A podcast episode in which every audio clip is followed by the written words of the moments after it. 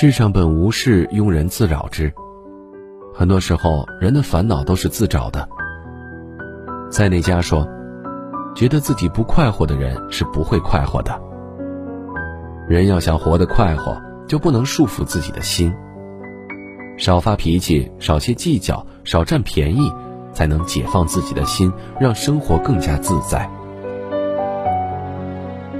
古话说：“量大福也大，积深祸亦深。”人的度量大的话，他的福气也大；而心机深的人，遇到的祸也非常深。确实如此，斤斤计较的人，把太多算计、怨恨放于心中，就没有空间去容纳快乐和幸福了。三国时期，魏文帝曹丕就是一个斤斤计较的人。他的堂叔曹洪为人吝啬，曹丕年轻时曾向曹洪借一百匹绸缎，可曹洪拒绝了。这令曹丕十分恼火，因此怀恨在心。那几年，曹丕日子过得很不舒服，觉得这一切都是曹洪害的。称帝后，曹丕做的第一件事就是到处找寻曹洪的罪证，要将他置于死地。后来，曹洪的门客犯事儿，曹丕直接将曹洪打入大牢，并要处死。身为君主，如此做派，曹丕难免会被天下耻笑。最后还是曹丕的母后卞太后出面，才赦免了曹洪。因为计较而不顾大局，借用公权打击报复，可知魏文帝的气量有多小。周国平说：“大智者必谦和，大善者必宽容，唯有小智者才咄咄逼人，小善者才会斤斤计较。计较的人容易和人起矛盾。”宽容的人更能获得他人的好感。在生活中，我们总会遇到各种不顺心的人和事儿，如果事事都去计较，就会活得很累。只有宽容一点，才能活得愉悦。不可否认，谁都会遇到烦心事儿，谁都有心情不好的时候。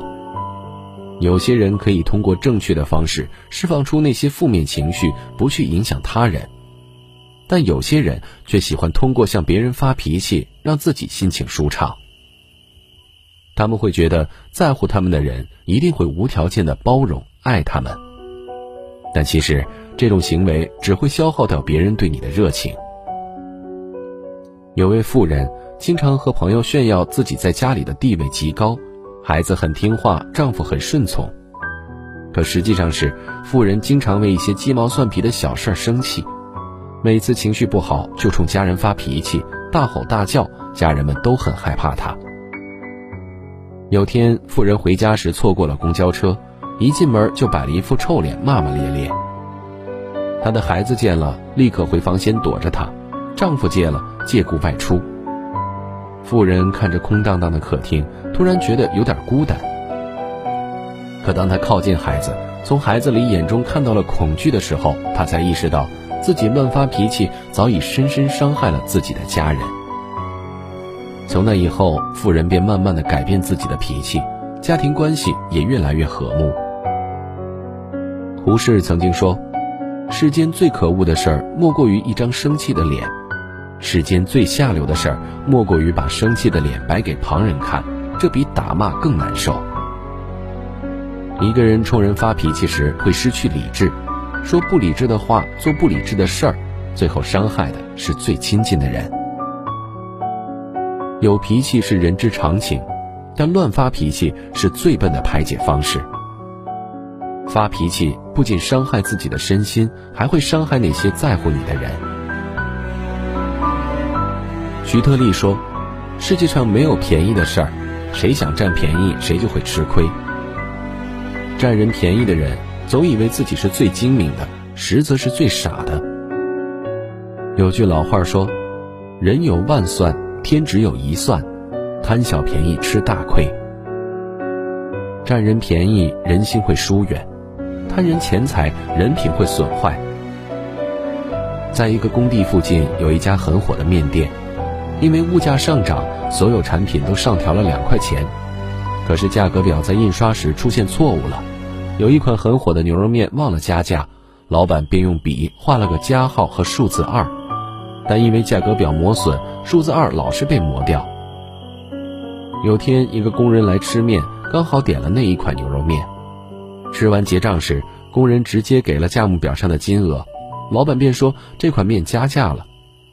工人问加了多少，老板因为一时财迷心窍，觉得这款面很畅销，就说加了五块。工人很诧异，那碗面居然那么贵，但还是付了钱。面店老板尝到甜头后，又去重新印刷了全部加五块的菜单。但从那以后，面店越来越少客人了，反而隔壁的小饭馆火了起来。最后，面店经营不下去，倒闭了。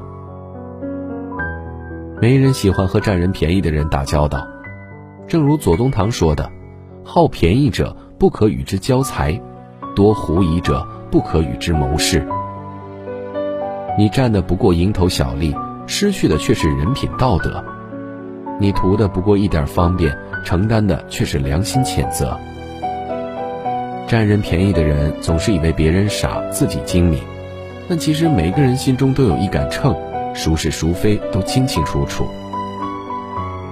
不占便宜的人才能获得别人的好感，得到大家的喜欢。《礼记》有言：“君子贵人贱己，先人而后己。”宽容大度，多为他人着想是一种美德。在这个世界上，没有人有义务照顾你的情绪，容忍你的计较，承受你的算计。少发脾气，少些计较，少占便宜，才能活得更自在。